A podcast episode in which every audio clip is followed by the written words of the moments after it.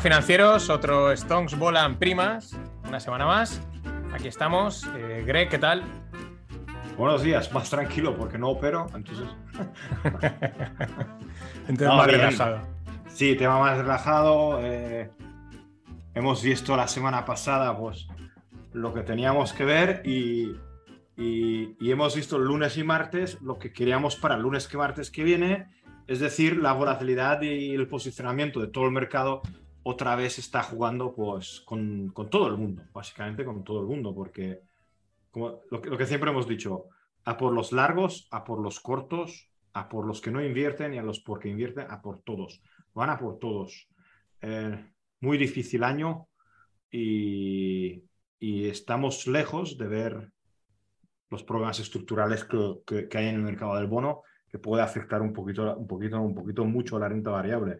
Y de las materias primas, pues todo el mundo esperaba ver algo más y algo más de subida y más con el conflicto de Rusia y como que no se está cumpliendo. Como que lo que hemos dicho la semana pasada, ¿no? Que los números son los números, parece que hay grano, algo de grano hay, pero vamos a hablar de este tema más, creo que más, más, más, más profundidad hoy con nuestro invitado. Eh, exacto. Hoy tenemos de invitado a Tommy Rode. Eh, Tommy, encantado. Es un placer tenerte aquí. Igualmente encantado.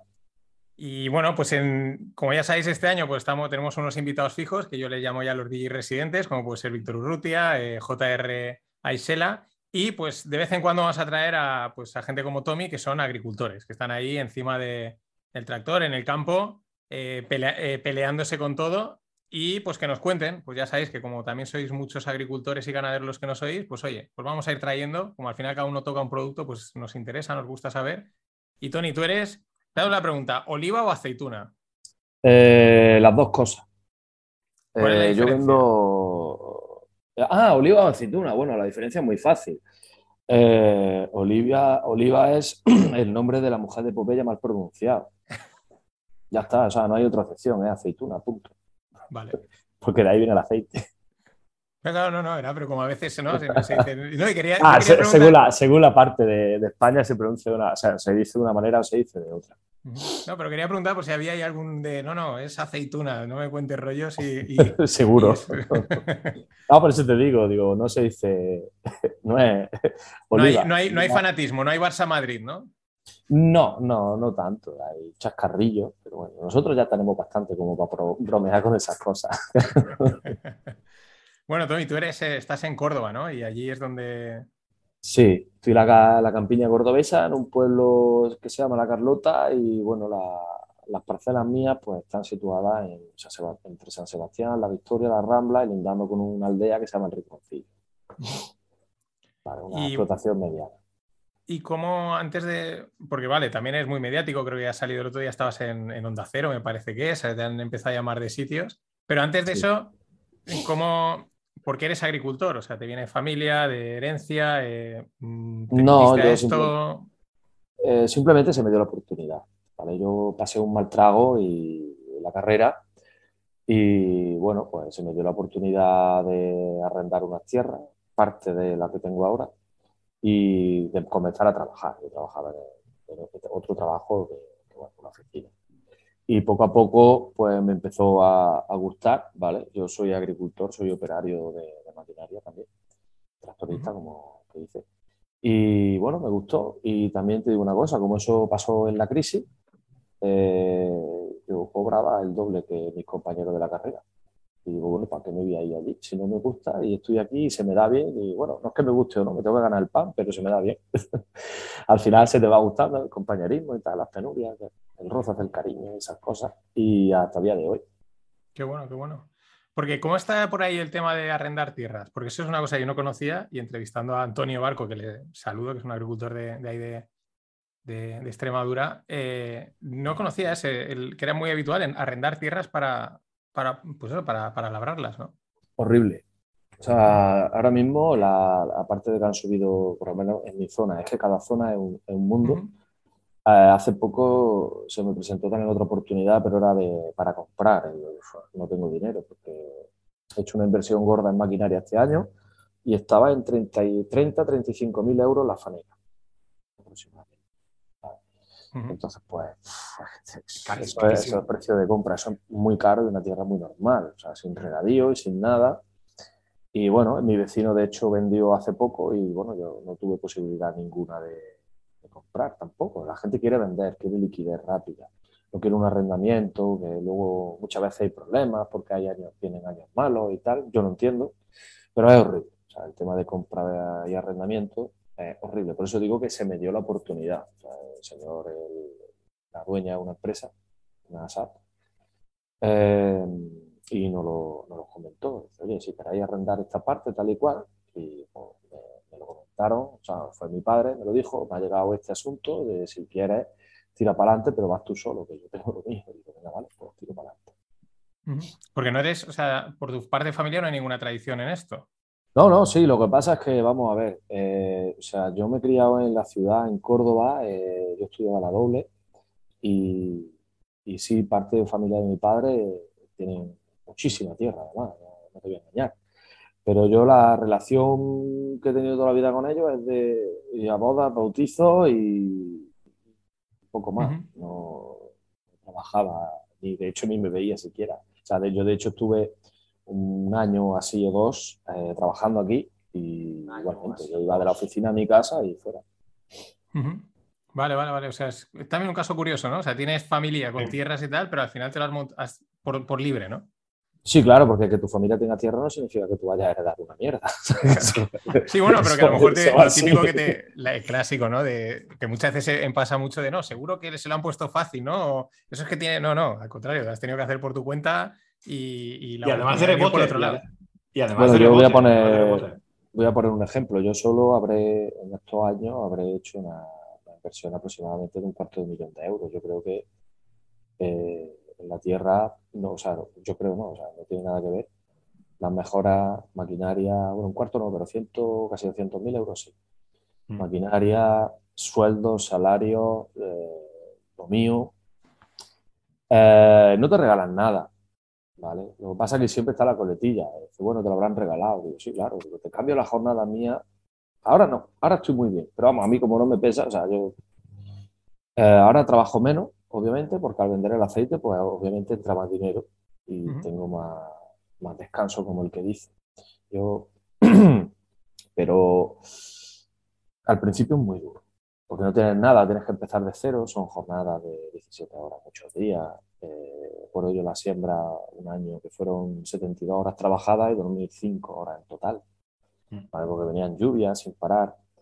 Eh, accidentes por un tubo que, he tenido. Nunca me ha llegado a pasar nada, pero hay que ir con mucho cuidado. O sea que siempre está la coletilla de seguro que te lo han regalado y yo digo, bueno, ahí está. Si quieres, nos cambiamos los horarios que he tenido yo durante 10 o 12 años y el trabajo que he tenido por el tuyo. Digo, cuando quieras y firmo. Y de hecho, cuando terminemos, te cambio la cartilla.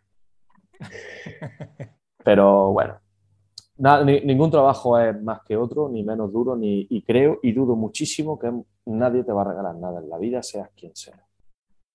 No, no, para nada, para nada, ¿no? Pero mola, pero hay que contar toda la historia, ¿no? Que muchas veces también, además, yo creo que ahora que sales mucho en medios, seguro que pues aquí es al contrario, aquí podemos estar hablando todo lo que queramos, todo lo que tú quieras, pero a lo mejor muchas veces en los medios es como 10 minutitos, ¿no? Eh, cinco minutitos, dame la entradita, ¿no? Y, y, lo que queda ahí ya está, ¿no?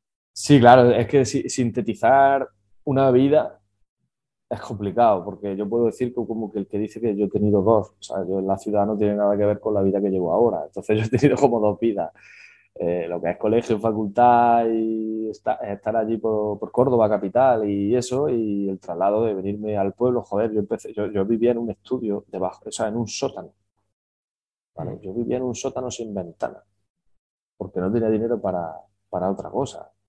o sea, la pared de mi cuarto con el salón era una estantería. Por eso igual, me hace gracia cuando te dicen, te lo habrán regalado, eso no es tan duro, hombre, no sé cuánto, estáis forrados de dinero. digo, bueno, yo qué sé, ¿qué quieres que te diga? Digo, ahora, que ahora viene tiempo de pasar penuria y yo estoy acostumbrado, vosotros no. Ahí, está la diferencia. yo no gasto mucho, yo me apaño con lo que tengo y si no tengo, pues ya me echo a dormir, como dices, topa, pero vosotros vais a tener un problema muy grande. Y más la, gente, más la gente de la ciudad que se ha acostumbrado a, bajar a la tienda, a tenerlo servido y tener dinero y comprarlo, ¿no? no, eso, eso va a seguir, eso va a seguir. El problema es que, por ejemplo, si una cosa te costaba un euro, darte va a costar dos euros o 1,95 o 2,50, como ha pasado, por ejemplo, con el arroz. Sí, pero es que lo que va a cambiar que a lo mejor bajas la tienda, pero no vas a poder eh, comprarlo tan fácilmente porque no tendrás sus recursos, ¿no? Lo que yo, yo vivo en Hungría, ¿vale? Entonces, aquí decimos que, ¿sabes? Que gas, que hay gas, que no hay gas, que electricidad. No, gas siempre habrá, que, pero que lo puedas pagar. Pero la comodidad está, hoy he cargado pues unos 300 kilos de madera, ¿vale? Y me he traído madera para, por si acaso, tener algo y, claro, trabajar y moverla y tenerla y, y, y, es mucho más incómodo, es mucho más incómodo que apretar el botón en el termostato y que lo tengas, ¿vale? Pero bueno, eso es cuidar el medio ambiente, porque por si no lo sabe la gente, cuando cortas madera de un árbol, porque lo vaya a podar, mm. es cuidar el medio ambiente. Estás capturando CO2 y lo que renueva el árbol vuelve a capturar el CO2, aunque luego tú lo que ves en tu casa y tal. Ah. Curioso, eh, de hecho, como está más curioso todavía que el año pasado, mm, yo arranqué parte de una parcela de olivos viejos y regalé la leña. o sea, fíjate cómo está la cosa, es que la regalé, o sea, fueron tres remolques o cuatro, encima se lo cargué yo. Le cargué yo la leña al remolque y la, la troceé yo y todo, ¿sabes? Aquí hace dos años se regalaba también, ahora ya no, no es para tanto, ahora ya Hasta empieza a tener valor.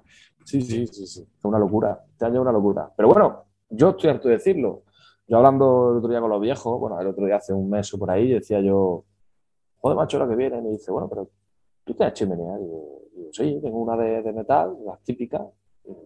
Eso caliente, digo, sí. ¿Tienes madera? Digo, sí. Dice, entonces, es tu problema. Digo, hombre, pero es que esta gente Digo, tío, que va, tú, tú, tú, sabes que, que, la carne como se está poniendo, están matando el ganado, porque han desaparecido dos ganaderos al día desde primeros de año. Y te dice, y Manolillo, mi vecino, tiene ganado, ¿no? Digo, sí. ¿Alguna vez te ha dicho que no? ¿Te ha regalado? Yo tengo siempre permanentemente 7 kilos de cordero en mi casa. O sea, eso lo sabe mi, mi, señora, lo sabe porque está harta de verlo. Y, ¿Pero cómo? Y, y vuelvo a ver. Y me dice, pues, pues no es tu problema si tú tienes aceite, digo, sí, pues no es tu problema. Y, hablando, hablando, hablando, ya me dice, es que toda la vida nos han puesto nosotros los problemas para cultivar, para todo, incluso para arar. O sea, fíjate tú, eh, para ganar la vida y ahora ellos se ven afectados por sus propias normas y se echan las manos a la cabeza. Dice, es su problema, no es nuestro problema. La verdad que es una manera un poco eh, guarrilla, como el que dice, de, explicarlo, la situación, muy egoísta. Pero si lo pensamos fríamente, es tal cual. O sea, se nos ha legislado, se nos ha puesto una serie de, historias a nosotros y, nosotros realmente no lo vamos a sufrir, lo va a sufrir el que está en la ciudad. A mí me da igual, yo tengo huerto. O sea, sí, más apura, pasaré menos, pero...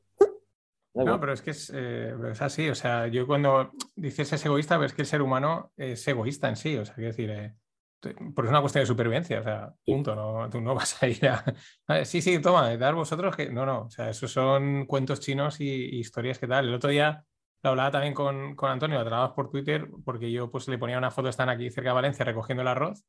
Un segundito, os escucho. no, no te preocupes. Y están recogiendo el arroz, ¿no? Le envío una foto tal, dice, joder, qué pena, dice, porque ahí en, en su zona, en las vallas del Guadiana, dice, pues lo prohibieron, legislación, tal, se fue todo la industria arrocera que tenían por allí, un montón de trabajos, no sé qué, tal. Y mm. pues eso, ¿no? O sea, ¿por qué? Pues porque le metieron una regulación y se cargaron toda la industria. Pero aparte del arroz, el arroz ha sido, eh, ha sido en Andalucía, bueno, este año ha sido la sequía sobre todo. En Valencia tiene un problema con un hongo, pero más o menos sigue, está bien, según he hablado yo con un señor que sabe mucho de arroz, de hecho llevará casi un mes cosechando arroz. Eh, en Andalucía ha sido sobre todo por la sequía y ha sido el arroz malo, el arroz bomba.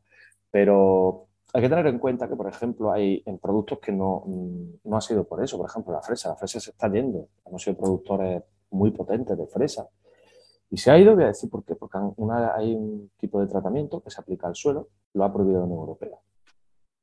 Y hemos dicho, tío, todos los países. Pero bueno, entonces es que no es viable el cultivo de la fresa sin ese producto. Pues bueno, eh, los países que lo cultivan, igual que España, que son Grecia, Portugal e Italia, eh, su ministerio ha llegado un, ha conseguido ahí con la letra chica y tal, ha puesto unas excepciones y pueden seguir. España no. España no, porque somos más papistas que el Papa y hemos dicho, no, no pasa nada. Y parece ser que a un señor se le ha olvidado que ese cultivo da muchísimo empleo, muchísimo, son miles de empleos.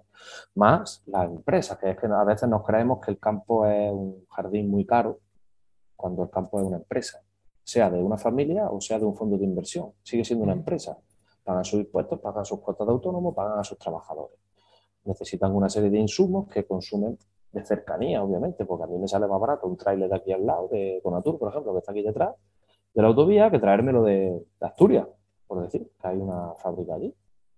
Entonces, lo que decía antes, son una serie de medidas que se han puesto, pero que al final a nosotros nos no, jode, entre comillas, como el que dice, tendremos que cambiar de cultivo, como hemos hecho toda la vida, apañarnos. Pues llevamos 60 años apañándonos, pero lo va a pasar gente, la gente es mal, la que en general están trabajando allí, son menos puestos de trabajo, menos impuestos que se van a pagar.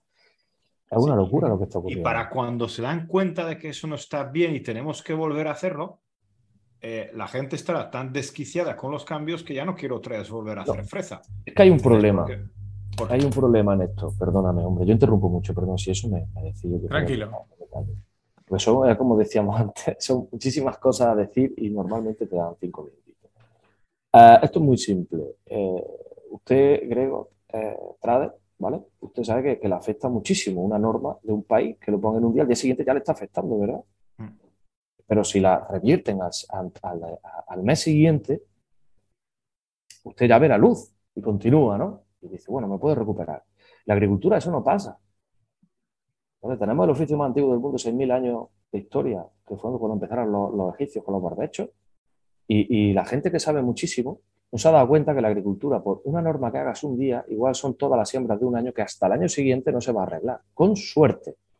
Porque lo que estamos viendo ahora es de una norma que se hizo y hasta que no se quite no se arregla. Yo lo dije el año pasado, digo, esto no se arregla, no se va a arreglar. Y este año no se han tomado todavía medidas. Si no se toman medidas antes de diciembre, noviembre, diciembre, en España, en Francia hablamos en febrero, seguimos hasta Ucrania en mayo, marzo, marzo, mayo más o menos. Si no se aplican medidas antes de eso, volvemos a irnos ya a 2025. Esto es una pelota que se va haciendo cada vez más gorda. Porque, porque aquí no cosechamos cuando al señorito que está con los papeles le da por decir que, que se puede. Aquí es cuando el tiempo diga. Se ha juntado con la sequía y luego con lo de Rusia. Lo de Rusia ha sido la, la, puntillita, porque es un tío que está un poquito para allá y ha visto la luz y ha dicho, pues este es mi momento, Vodafone, para adelante. y ya. Y ahí, una pregunta, ¿ahí en, en, tu zona es solo oliva, aceituna o hay más cosas? no, yo por ejemplo... Eh, no, yo por ejemplo, en mi caso, colza tuve el año pasado, eh, este año pondré trigo duro y, y, no, aquí hay cultivo de todo tipo. vamos, yo de hecho he trabajado incluso en la de Sevilla con los algodones de estado. Aquí hay cultivos de, desde remolacha, según que estés más cerca del canal o no, hay intensivo, hay almendro, eh, pipa ha habido mogollón este año, trigo, cebada, hay de todo. Y cualquier tipo hay. Pero tú principalmente eso, colza y pero el aceite que hacer a través de... Sí, sí, o sea, yo tengo, son 10 hectáreas de tierra calma, que es lo único que me queda que no, que simplemente lo he dejado porque es una tierra muy buena, muy fresca. Y, y la verdad que es una alegría esa tierra. Deja algo de rentabilidad y me gusta tener siempre un, una pequeña salvaguarda al año. Si me va una cosa mal, bueno, no, con 10 hectáreas no estoy para tirar cohetes, pero por lo menos tengo algo para, para defenderme, eh, para diversificar un poco. Ya que, mira, me, me, justo me escribe aquí Antonio Vargo, que estamos ahí atrás de Twitch, dice, dice Tom, ¿has mirado la nueva PAC? Y es un, es un, es un auténtico jaleo. Eh, estuve hace poco con los señores de Asaja, de la PAC, eh, y he preguntado, pero para mí, sea, lo, de los demás, los ecoesquemas y tal, no he incidido. Yo siempre pregunto, oye, ¿qué problema voy a tener este año? Cada vez que pasa algo, digo, ¿qué problemas me van a dar? Eh, tanto del tema de las cubiertas vegetales, tanto lo del labrar, incluso en el ecológico, que yo tengo vecinos míos que, he trabajado con ellos, que tienen olivares en el ecológico con cubiertas vegetales. Por si no sabe la gente, cubiertas vegetales no aplicar herbicida en el suelo, no labran mucho y entonces sale mucha hierba. Y dice, bueno, pues meto, meto oveja o una, un tipo de cabra, que es muy bueno, su estiércol, eh, y me la, me la controlan, porque se nos olvida que estamos en Andalucía. Lo verde se seca, lo seco arde. Cuando arde el olivo, en verano, la aceituna es grasa. se va a la mierda la plantación, básicamente. y, y, todo eso lo han prohibido. Por me he echado la mano a la cabeza. Pero bueno, a mí, aparte me han recortado. De hecho, el mayor recorte que tuve eh, fue durante la cuarentena y, y, no fue la Unión Europea, fue el señor Plana. Mucho se le escapó porque cuando estaba en la cuarentena con la historia esa, cuando miré yo digo, joder, digo, ya para mí que no me den nada, porque a mí me dan muy poco. no me den nada y por lo menos me quito de, de quebradero de cabeza y, y, tal. Pero lo de la PAC es una locura. Es el mayor recorte de derechos al agricultor desde que nació la Unión Europea. Tal cual lo estoy diciendo. Porque la PAC no solo es eso. Hay muchísimas letritas pequeñas que lleva hasta incluso lo del 50% menos de materia química. Ojo, que no dicen fitosanitario en plan herbicida, dicen compuestos químicos, que ahí entra el abono. Sí, sí. Entonces, es un poco locura. De hecho, por ahí empezaron las grandes revueltas en Holanda, porque en Holanda es que eso le, afecta eh, muchísimo en, la ganadería. Y vamos, ya lo vimos, que se llegaron a tiros con los agricultores. Entonces es algo que, que es una locura porque ha sido ese recorte que no solo es económico de ayuda, sino de restricciones para poder cultivar, sino que también es porque nosotros vamos a producir menos. En el momento que vemos, empezamos a ver, empezamos lo de crisis alimentaria, porque aquí en Occidente somos, somos la hostia para, la gente. Decimos, joder, macho, en África los pobres ahí pasando hambre, en Latinoamérica, en, Oriente, Oriente Medio y tal. Eh, vamos a llevar comida, vamos a no sé qué. No se escucha eso desde hace un par de años. ¿Por qué? Porque, y la FAO lo ha dicho. oye, que, si antes había no sé cuántos millones de pobres, ahora hay como 200 millones más. ¿eh? Porque la comida ha subido un 34%. Pero no se escucha eso. ¿Por qué? Porque a veces que en el guapo en Europa te dice, oye, que es que la culpa es nuestra. Es que hemos hecho esto y ahora esa gente que antes comía, nos compraba y le dábamos comida, no se lo pueden permitir. Mm. Entonces, yo lo he dicho muchas veces, si seguimos así encaminados, somos sostenibles ya, eso para empezar. Si seguimos con esta tesitura encaminado al ecologismo, ojo, yo no estoy en contra del ecologismo, a mí me encanta que me paguen muchísimo por mi comida, eh, simplemente es muy fácil, sobra gente en el planeta. Punto. Punto. Ya hay estudios, bueno, ha habido siempre, hay ejemplos muy gráficos, como lo que ocurrió en Sri Lanka, que ahora la gente la ha se ha puesto muy de moda, el comentarlo y sacarlo a colación. Eso empezó en 2017, pero ahora se han enterado. Y, bueno, y ahora mismo, con la subida de alimentos que tenemos, un 14%, que, ojo, que esa subida no, es una subida de, ingresos, o sea, de, de beneficio. Es una subida de costes. Pero ojo, que es que esos costes al agricultor no le palian lo que nos cuesta producir.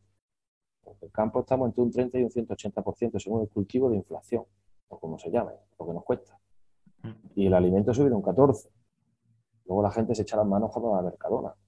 Es muy curiosa, el otro día fue el, principio del año agrícola y, me dio por mirar y todo el mundo que, bueno, que han subido, que sube hasta las palomitas. Y digo, es que hemos terminado ya de consumir un ciclo y entramos con el nuevo ciclo, que va a estar más caro que el año pasado. Mm. ¿Por qué? Porque no se tomaron medidas, obviamente. ¿Vale? ¿Y tú, ¿Y tú qué, o sea, detrás de todas estas medidas, o sea, tú qué piensas que hay? O sea, porque, claro, o sea, una cosa es tomar una medida y se han equivocado. Bueno, venga, vale, va, es que no habían preguntado, es que no, eran tontos. Pero son tantas medidas una detrás de otras, tan coordinadas, ya cuando aplican a toda Europa, etcétera. O sea, hay una intencionalidad mm, que afecta a mucha gente, ya a los agricultores y luego a la población. O sea, mm. A ver, voy a ir por parte. Eh, para empezar, a los agricultores nos podemos quejar, a los agricultores realmente luego después nos va a dar igual. ¿vale? A mí me da igual cultivar en ecológico. A mí me da un escardillo y me dice, oye, Tom, que se acabó el gasoil, que lo han quitado, por cierto, ya está aprobado que la eliminación del gasoil es subvencionado. ¿vale? Dice, oye, que lo tienes que hacer así todo, todas las hectáreas. yo lo hago. Ahora, el aceite, en vez de costar, como está a día de hoy, 4,60 el litro en origen, igual te cuesta 10 euros. A mí me da igual, yo lo hago, me lo pagas y punto, aquí Dios muy buena. Pero luego no te quejes porque está muy caro, porque mm. me lo has pedido tú. Es que nos pensamos que la gente está en contra de, eso, pero eh, eh, en España, lo que es Occidente y tal, eh, la gente miente mucho. nosotros estamos hartos de ver, si es que hasta en el banco te dicen energías renovables, te viene en la página, colaboración con no sé qué para, acciones y, renovables, y no sé cuánto de CO2 y tal. Bueno, a la gente se le olvida consumir luego después productos ecológicos porque se consume un 3,4% en España. Solo. Hmm. Por eso digo que no tiene mucho sentido. La gente miente mucho. Si bien es verdad que casi todo el producto ecológico lo, exportamos. Casi todo Alemania. porque la renta, porque la renta de España, igual que la renta en Hungría, es, es casi imposible que pague un producto ecológico. ¿Por qué? Porque no, no, puedes pagar. Es decir, no, no, es que no lo puedes, sino la renta que percibes no es suficiente para pagar lo que tú dices, un aceite de oliva a 10 euros, a 15 euros. No lo puedes. Es decir, aquí pasa, aquí pasa lo mismo. Es decir, eh, quiere que la población pues, se alimente mejor. No se puede. Es decir, tiene que comer carne de cerdo porque otro, otro tipo de proteínas casi no se lo puede pagar. Esto es muy fácil. Eh, se quiere cultivar como cuando había 800 millones de personas en el planeta y una esperanza de vida media de 40 años, ahora en 2022 con casi con 8.000 millones de almas en el planeta y una esperanza de vida de 70 y tantos largos. ¿Dónde está el problema? Eh, que si es intencionado, me lo han preguntado muchas veces, la Agenda 2030, Bill Gates, que si las avionetas quitan las nubes y tal, mira, a mí me da igual eso. Estamos demasiado preocupados en, ponerle nombre a las cosas, ¿vale? Como las discusiones de cambio climático, calentamiento global, que no saben lo que es, a mí me da igual, yo solo sé que no llueve. Estamos preocupados en esto es intencionado o no, a mí me da igual, yo quiero que lo arreglen. Yo quiero que lo arreglen. Y vuelvo a repetir, no es problema mío problema es la ciudad, porque en Holanda ya hubo revuelta. Sri Lanka quemaron el, palacio presidencial. Si sigue así, pues la gente tiene que vivir. Ha subido el, gasoil ahora mismo. Ahora está a dos euros prácticamente. Eso tampoco se habla mucho. Los camioneros salieron a la calle, y, pero los agricultores estábamos callados. A los camioneros no les llegó a subir ni el doble. Nosotros vamos por el triple. Ah, bueno, estamos, no, llegó al triple. Para abajo un poquito. Entonces, no sé si es algo intencionado o, simplemente porque algo ocurre que no, nos quieren decir y es algo necesario, no lo sé. Yo solo sé lo que la realidad es que esto se tiene que arreglar y no se arregla. Y el problema es que los que vienen detrás empujando, diciendo que lo van a arreglar, tampoco lo van a arreglar. Ya os digo yo. Hoy he leído, Hoy he leído un ah. informe, un, perdona, he leído un informe muy interesante que me han pasado de los barrones de la comida, ¿vale? Y es un informe en inglés que tiene 140 páginas, ¿vale? Pero en resumen lo que quieren decir que cuatro grupos grandes controlan casi todo el mercado de comida del mundo. ¿vale? Sí. sí eso, lo mismo ha pasado en la banca, la banca hace 20 años teníamos, por ejemplo, en España, que serían 30 entidades y ahora quedan 4 o 5. ¿Ok? En el mundo pasó lo mismo, en Estados Unidos también pasó lo mismo, un montón de bancos pequeños, crisis de 2000, crisis de 2008, y ahora quedan tres bancos de inversión y cuatro bancos comerciales. En Estados Unidos se han ido juntando, por ejemplo, la empresa más importante de semillas del mundo, pues el, el Syngenta o como se llame, China. ¿Vale? Las dos siguientes, alemanes, una americana, controlan el 62% de, de, químicos, perdona, de, agroquímicos en el mundo. El 62%, cuatro compañías, de los cuales una es China y dos alemanes. No, creo que son varias chinas. es, un, creo que es, un, grupo, tengo listado. Claro, eh, como es tan grande, eh, ah. vamos, sí, lo controlan cuatro o cinco empresas. Sí, el, informe, el informe todo, todo que queda, que son muchas páginas, al final lo que dice que es una concentración de todo y es, pero es que la, la similitud que yo veo eh, es que ha pasado en la agricultura, ha pasado primero en el sector, primero, en el sector bancario, luego en el sector retail, es decir, en, en, en Estados Unidos realmente hay dos o tres vendedores grandes, ¿no? Walmart y otro y tal. Y esa concentración que, en, finanzas se llaman oligopolios, realmente lo que quieren es que el control que necesitamos sea en cuatro manos. ¿Por qué? Porque si tú tienes 100 empresas agrícolas, enfadarte con, es decir, cambiar la ley, irte a hablar con ellos, no se puede. Entonces, ¿cómo puedo tener un control directo sobre la población? Pues teniendo el control sobre su comida. Sí, pero bueno. Si, está concentrado, más control tengo. Entonces, pero claro, porque tú dices, coño, pero si eh, los gobiernos los puedes cambiar. el mayor control de la comida no son las empresas de abono. Estoy harto de escuchar eso ya y de Bill Gates, ni, ni de lejos. El mayor control de, la comida en el mundo la tiene la OPEP. Con su energía, sí, sí, sí.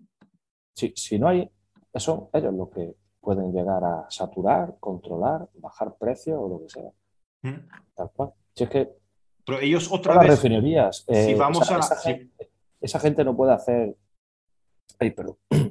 No puede hacer abono sin su materia prima. Sin el gas de Rusia, no pueden hacer nada. Sí, pero mira, mira lo que está haciendo China. China se está metiendo en todos los, todos los sitios, lo que estamos hablando, en, en banca, en distribución, en, en, en, en, OPEP aún no se ha podido meter, pero estará mirando algún país que pueda ocupar, ¿vale? No, los chinos no, no, se hablan con esa gente, ya te digo yo que no. Ellos digo yo que no, por problemas culturales. Cofco, es, se ha convertido en el mayor grupo ya eh, de, trading de materias primas físicas del mundo. Mm. Está con Vitol, Vitol está más en energía, pero, pero, pero son, son, realmente, son realmente las concentraciones estas que, que a mí me dan bastante respeto y más en el tema de, porque en banca te decías, vale, banca, pero ahora ya estamos empezando a tener un control sobre, sobre cada vez más cosas básicas. Y eso da un pelín de... A el fertilizante más usado del mundo es la urea. Mm. De hecho, ahora mismo eh, casi todos los coches que hay en el parque motor que van saliendo llevan urea, que es la Blue. Eso es urea, eso es abono. Eso es MEA. Para que nos entendamos. Esa urea viene del amonio. Ese amonio, la grande reserva, hasta donde yo sé, igual me equivoco, viene de Rusia. Ah. Sin eso. Necesitas, gas para hacerlo. sin eso, no se puede hacer ni un mísero kilo de abono, sea de urea o sea un NPK o sea cualquier tipo de abono, porque vienen de ahí. Viene de ahí. Eh, luego la grande refinería, bueno, lo sabrá, la India creo que está la más grande del mundo. Eh, entonces, eh, los grupos de, de abono te podrán subir el precio y bajarlo, pero no pueden andarse con mucha tontería, porque ya se han dado cuenta que si lo suben no se compra. Y si se sube demasiado y no te da resultado, más perdido el cliente. Y están saliendo muchísimas empresas pequeñas, como por ejemplo aquí con Atur, que son de fertilizantes que son orgánicos. Y yo lo he usado y, funciona. Este año, por ejemplo, para la sequía he usado, eso es un producto israelita, que es, eh, son antioxidantes para la sequía y, yo, tengo, yo tengo la producción de siempre, a pesar de la sequía. Entonces... ¿A qué precio? No, no lo recuerdo, pero me parece que eran 7, 8 euros el litro y no es caro. O sea, no, es nada de caro. no es mucho más caro que el, No, como el cobre, por ejemplo, que está ahora, que es lo que más se usa en el olivar. Mm. El Nordo, que esos sí son de los de, de los típicos de, BASF, en fin, eh, la compañía X, que será una filial, eh, son los que más venden, de hecho, de cobre. Pues por eso van cambiando las cosillas, pero vamos, sí, el control para el, podríamos decir, del índice de, productividad por hectárea de cultivo, sí, ahí sí tiene el control las grandes, eh, la, fabricación de, abonos, esas multinacionales. Mm. Pero no, ya, yo, vamos, creo que los únicos que pueden afectar en demasía y una burrada al tema de la alimentación es eh, el petróleo y el gas. El gas. Mm. Mm. Porque, por ejemplo, para el cultivo, en un cultivo que se hace algodón, se hace el maíz y tal, el regadío, los caballos que usan esas bombas, eso, eso, es monumental. O, por ejemplo, yo estuve hace poco en un fondo de inversión de, de almendro en superintensivo, que es español, el fondo de inversión, eh, vasco, de hecho. Eh, esas bombas consumen una electricidad que, que no es ni normal, estamos hablando de, pago de 30 o 40 mil euros. O sea que mm. eso es lo que más sube 30, 30 40 mil euros en qué periodo? ¿Al mes? Claro, el olivo no se riega todo el año, se riega un par de meses al año. No, no, por, por, por podría ser a la semana. O sea, no. Mm, no, no, no, hombre, ya, ya, Claro, pues has dicho, claro, no, ya lo sé, pero has dicho 30 40 mil, digo yo, también porque igual la gente se lo pregunta. Mira, has dicho lo súper intensivo y me pregunta Antonio, dice, oye, dice que él siempre le hace la pregunta a los ingenieros agrícolas cuando le hablan de los olivos en intensivo y dice que tanto olivo en una hectárea dice lo que hace a futuro es que la tierra queda agotada. Y dice que es lo que les está pasando a ellos con las plantaciones de ajo y del tomate industrial, que, que se, Eh, se ha, se ha- se ha hecho tan intensivo y dice, en los olivos, en el súper intensivo de olivos pasa lo mismo. Pero haberlo preguntado bien, Antonio, si no me corriges por el chat. No, no, sí, está bien. A ver, eh, yo de, de ajo no entiendo. Este año ha sido un año muy malo, según me han comentado. No sé si verá de ajo en sí o de, o de cebolla, no me acuerdo. El- en el olivar no ocurre eso, ¿vale? Mm, yo fui como el que dice pionero en mi zona. eh, nadie lo tenía. Yo hice una prueba de dos hectáreas, en la tierra más mala que tenía, de hecho. Y yo fui a lo bestia, como digo siempre. Si sale aquí, sale en cualquier lado. Puse Bueno, una variedad muy bueno. delicada, que se llama arbosana, y me salió. Prácticamente y sin agua, prácticamente, aunque esos, esos olivos han de regarse. Este año, hace poco subí los vídeos, estamos hablando de una producción, pues te digo yo, de unos 15.000 kilos de hectárea. Son muchos, ¿vale? Son muchísimos. Y, esa plantación tiene ya, pues podrá, hacer ya mismo unos 10 años aproximadamente. Pero es más, a un compañero que yo le trabajo la tierra, su vecino lleva 20 años con olivos superintensivos, a 3 por uno y medio. Y los olivos están cargados. Menos un año que los podó muchísimo porque hablamos y se lo comenté, se lo recomendé. Digo, dale una poda entera para renovar porque si no, tú no coges ya aceitunas. O sea, para, el tema del follaje, el tronco que crece más, en fin. Eh, lo hizo y, y este año están otra vez cargados. Eh, la tierra no, si tú puedes echarle lo que necesite, eh, no suele perder mucho. ¿vale? Va a perder, obviamente, porque las plantas comen y los, los árboles comen, obviamente, los ajos son, comen también, de ese de la tierra, pero eh, no, no debería de haber mucho problema. Ya depende has- la fertilización que se haga. Has dicho, es que has dicho rápido, 3 por uno y medio, ¿qué es? Pues de olivo a olivo hay tres metros de calle, que es por donde nosotros andamos. Y de olivo a, eh, y eh, un, un cuadro, ¿vale? Un cuadro de tres de largo y uno y medio de ancho. Vale. Vale. Son muy juntos, por eso se llama olivar en seto. Yo en mi caso no he tenido problema ninguno. También te digo que a mi olivo no le falta de nada. No he, nunca he escatimado en tanto en probar cosas locuras raras como la de este año que me ha salido muy bien, como en tema de abono y gastarme un pastizal en abono y decir esto no merece la pena para nada. Como eh, este año abonado con, con estiércol, eh, ha ido muy bien, está muy bien, porque al no llover, el estiércol todavía no lo, como está seco, no lo ha comido la tierra y no afecta mucho al olivo incluso con las ralentadas y tal, y los cuatro litrillos que cayeron por aquí, eso puede hacer que seque la planta entera, porque le estamos echando sal al olivo. Ujú. Si le echas sal a un animal o un vegetal y no bebe, ¿qué pasa? Se muere, ¿no? Pues eso es. Entonces me ha ido muy bien, pero no debe de por qué haber problema alguno con esa plantación. Vale, vale. Y luego una pregunta que se me ha quedado antes, has dicho, por ejemplo, cuando estamos hablando de lo de arrendar las tierras o lo de comprarlas, ¿no? Que dices, oye, no me da, ¿no? Eh, porque ¿cuál es el, el rendimiento económico por, por hectárea, ¿no? Para decir, no me da, porque al final, así lo puedes, de- o sea, me refiero, ¿no? Porque si dices, no es una cuestión de que tengas el dinero o no, es decir, es que no es rentable, ¿no? O sea, eh, tendría que sacarle, entiendo, ¿no? Tendría que sacarle muchísimo más para, porque si no dirías, oye, dame la pasta que lo- esos 30, a esos 30.000 hectáreas le voy a sacar dinero, ¿no? Eso depende muchísimo de si tiene agua, si no tiene agua y del cultivo que sea. ¿Vale? Yo hay cultivos que en dos hectáreas ganas bien y hay cultivos que en dos hectáreas no ganas nada, o sea, te cuesta el dinero. Si te digo la verdad, en lo mío no tengo ni pajolera idea, no lo he hecho nunca ese cálculo. Yo he hecho las cal- el cálculo de mi hora de, de trabajo y lo que yo cobraría si estuviera trabajando para otro, sí lo he hecho. Pero el cálculo ese no, y además tenía pensado hacerlo, pero como yo englobo todo en las cuentas, tanto venta de aceite como gastos, costes, incluso cualquier dinero que me gasto yo en, en, en un viaje o, o algo, eh, lo meto también. Es complicado. Sí le diría a este señor que piense que esa tierra es su empresa, y que tiene que hacer todo lo que sea posible uh, para poder avanzar un poquito más y un poquito más, investigando, preguntando muchísimo, como, como hice yo. En este caso, es que este año la verdad es que ha sido, o sea, aquí estuvo un perito agroseguro y me dijo, ¿qué le has hecho los olivos? Esto es secano, los tienes como si estuvieran de regadío y no hubiera habido sequía.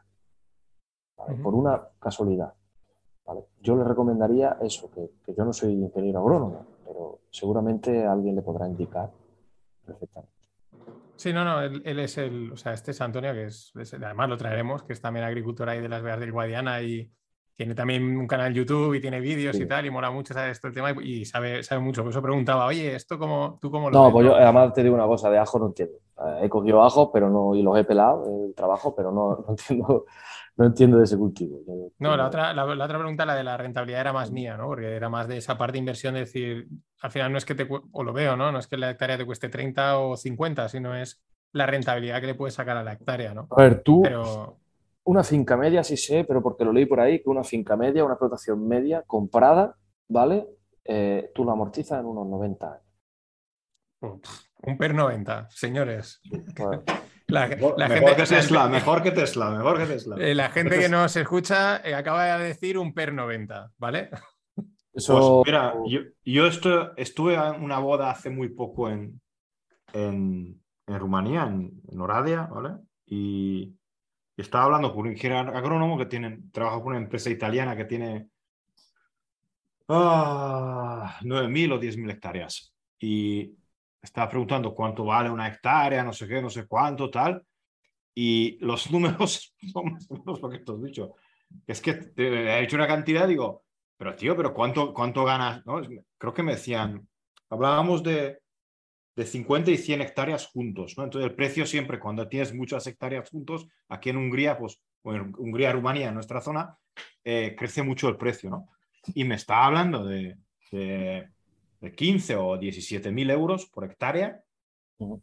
Y le he dicho, digo, pero tío, esto con trigo y con maíz, ¿cómo lo sacáis? Y dice, pues en muchísimos años. Pero digo, sí. y, y, dice, pero, pero esto dónde es rentable entonces? Pues no, él tampoco lo entiende. Es rentable porque sabes que durante muchos, si lo tratas bien la tierra, siempre te, no es como una empresa, ¿vale? Que puede quebrar o puede tal si lo sabes llevar bien, a la larga es como un, lo que pensaban de los bonos estatales, ¿no? De que si el Estado emite deuda, siempre te lo pagará menos cuando suspende pago. Pero si no, tener tierra es... Yo no lo he visto. Hace un par de años sí que era, podías pillar a muy buenos precios tierra. Pero ahora, carísimo. carísimo. Sí. El fondo de inversión este que tuve yo, por ejemplo, a mí me comentaron que cuando acabará las plantaciones, que todavía no las han acabado de hacer, pues son muchísimas, son, de hecho son miles de hectáreas, Uh, creo recordar que me dijo el muchacho tres años. Dice, en tres años, para los gastos ya empezamos a comer de lo invertido, que no quiere decir que o sea, comienzan ellos a amortizar lo, la inversión, no a ganar dinero, porque hasta que no lo deje. Pero claro, hay que pensar que hay gente que mm, son un grupo que han puesto X, X dinero y de la cosecha se repartirá y ellos dirán, bueno, pues lo hacemos para, para más tierra, para eh, amortización de gastos, pues, para, para, lo que ellos vean, ¿vale? Para, no me sale el nombre, para, para compra de maquinaria y cosas de estas, ¿vale? Y, o te llevas el dinero. Cuanto más, más dinero hay, ¿vale? Y son, en este caso, son muchísimas personas. O sea, ya, a mí me dijeron eso. A partir del tercer año ya empezamos a coger. Sí, todo va bien, si todo va bien, eso nunca pasa. Todo va bien, eso, eso no pasa, nunca pasa. Yo voy a, yo voy a, yo, yo voy a preguntar, ahora yo voy a preguntar. Yo, yo, soy, yo, yo, estoy, yo soy maniático de las coberturas, ¿no? Uh, y va a ser agricultura porque yo soy más del mercado americano. Eh, si puedo decir que en mi carrera yo he crecido en el mercado americano, ¿vale? Más que en el mercado europeo, ¿ok? Y mis contactos y mi trabajo eh, viene más marcado por la forma de, de, de ser ellos en, tus, en, el aceite de oliva sé que no hay futuros, ¿vale? Es decir, eh, han querido hacer un mercado de futuros, no ha salido no, no bien, luego hubo un reintento y tampoco ha salido bien, eh, pero en el resto de los productos agrícolas, que puede ser trigo o, o, o otro, otros productos, en vuestro grupo de gente se está hablando algo de coberturas, de cómo podría garantizar mis beneficios como agricultor, ¿cómo, cómo era la frase, Mariano, de... eh, Proteger, proteger. pro- proteger los beneficios. ¿Se está hablando? ¿Se está haciendo algo? ¿O la gente sale por la mañana y espera que llueva y ya está? Eh, vamos a ver, vamos a poner un ejemplo. Yo soy el tonto de los ejemplos, ¿vale? He entendido perfectamente lo que me quería decir. No, no, no hay cobertura ninguna. Tú contra la naturaleza no vas a poder luchar nunca. No, voy a poner un par de ejemplos. Has dicho lo del mercado americano. Eh, los fondos de inversión de vivienda en California, ¿qué pasó con los huracanes de Mitch o el huracán Katrina? Mm. ¿Qué pasó con los fondos de inversión hoteleros en el tsunami de, de Tailandia, que hubo 230.000 muertos? Que llegó hasta Sri Lanka, de hecho, eh, en la debacle aquel. Mm. Eso es la, la naturaleza. O sea, tú no puedes luchar contra eso. Nosotros no, sab- no sabemos que va a haber este año sequía. No sabemos que el año pasado hubo sequía tampoco. O sea, no lo sabes. Sí, Sí yo no hablo de la sequía. Yo no hablo de la sequía. Ujú. Yo, yo hablo de que, por ejemplo, en muchas zonas de- del mundo Ujú. hoy se está sembrando trigo, ¿vale? El trigo de invierno en, Ujú. en el hemisferio norte, ¿vale? Sí, hay sí. gente que nos escucha de, de la otra parte del mundo y entonces ellos están al revés, ¿no? Sí, no, Pero- sí, sí, sí. Entonces tú dices, vale, pues yo si soy un americano y veo ahora el trigo que cotiza el de junio del año que viene, lo tengo a, a ver, N23, N... Ah, porque tú estás mirando el trigo del año pasado, no estás mirando el de este año. No, no, Es que yo estoy mirando el año que viene, yo estoy mirando ya... Ah, no, viene. eso. Tú estás mirando el trigo, la referencia del trigo del año pasado con la de este año para ver cómo está el año que viene. Porque se puede almacenar. El aceite de oliva no lo puede almacenar más de tanto tiempo. Sí, los, los, los aceites es... ah, los aceites son seis o siete meses, los aceites de oliva. Ah, un año. más o y palma y tal, pero no lo suelen almacenar tanto porque hacen un crash continuo, ¿vale? En China y en las zonas estas de Brasil hacen un, uh, un crash continuo y entonces ahí, ¿vale? El año que, para el año que viene, en junio, tenemos 800, 875 dólares por vaso, ¿vale? Entonces, si tú eres un productor americano, que tus Ah, pues ha bajado. Está bajando, está, yo, yo esto lo estoy diciendo que cuidado que eso está bajando, ¿vale? Eh, entonces, claro, un, un agricultor americano, por ejemplo, ahora en- con las casas que yo trabajo y con la gente que yo trabajo, pues recomendamos que 25% de su producción en la zona de 900 que lo hedgee, que lo, que, que- que lo venda, ¿vale? Entonces, realmente, si hay una sequía, él, cuando entregará el producto en su operador local, pues tendrá un beneficio y en la cuenta de hedging, eh, perdón, es que se ha cerrado el mercado americano, que luego tendrá una pérdida. ¿no? La- la- entonces, yo es- este, esta, ese pensamiento a un año antes, Ujú. hablando con agricultores y con, no solo con agricultores, sino con otra parte, ¿no? Con los comerciales también, con los que compran a esos agricultores, Sí. muy poca gente piensa en un año adelante. Eh, vamos a ver, aquí la- el cultivo medio en España, espérate, que estoy buscando también lo de los futuros. Eh, el cultivo medio en España son 20 hectáreas en propiedad y 20 a- arrendadas. Aquí lo que pasa es que, claro, como se ha repetido tanto la cantinela de los terratenientes y tal, es muy poco. O sea, es muy poco. El predominante es una, una mediana explotación. Si ya nos vamos a países como Argentina, Estados Unidos, estamos hablando de cientos de hectáreas, una mediana plantación. Entonces, esa gente, es que, es que incluso un pequeño propietario, un mediano propietario, tiene sus propios hilos para guardar. Entonces, allí sí puede haber esa mentalidad de guardo. Aquí no, aquí no puede. Aquí normalmente cuando tú estás cosechando tienes los camiones continuamente yendo y viniendo para llevarse ese trigo que acabas de coger. Ok. trigo, cebada, pipa, lo que sea. Mm. Entonces puede, puede ser por eso, precisamente. Aquí hay poca cultura de, de ese ámbito, lo cual lo veo, lo veo normal. Yo, si te digo la verdad, yo de estas cosas no, nunca lo había mirado porque eh, nunca había vendido aceite. Nunca había tenido un volumen grande, no sigo sin tener el volumen grande. Sí me han ofrecido hacer operaciones muy gordas. He dicho que no, digo yo de barco no entiendo, yo entiendo de cultivar y de hacer aceite, no de venderlo, yo lo vendo como yo vea. Pero, volvemos a lo mismo, es sobre todo el almacenaje. Yo no puedo jugar con Pero no aceite. necesitas almacenar, ¿El qué? El trigo. ¿no? Porque Bueno, lo puedes vender y decir, bueno, o sea, lo puedes entregar y decir, bueno, ya lo cobraré. Pero aquí estamos en las no, normas pequeñas. no, es que lo es.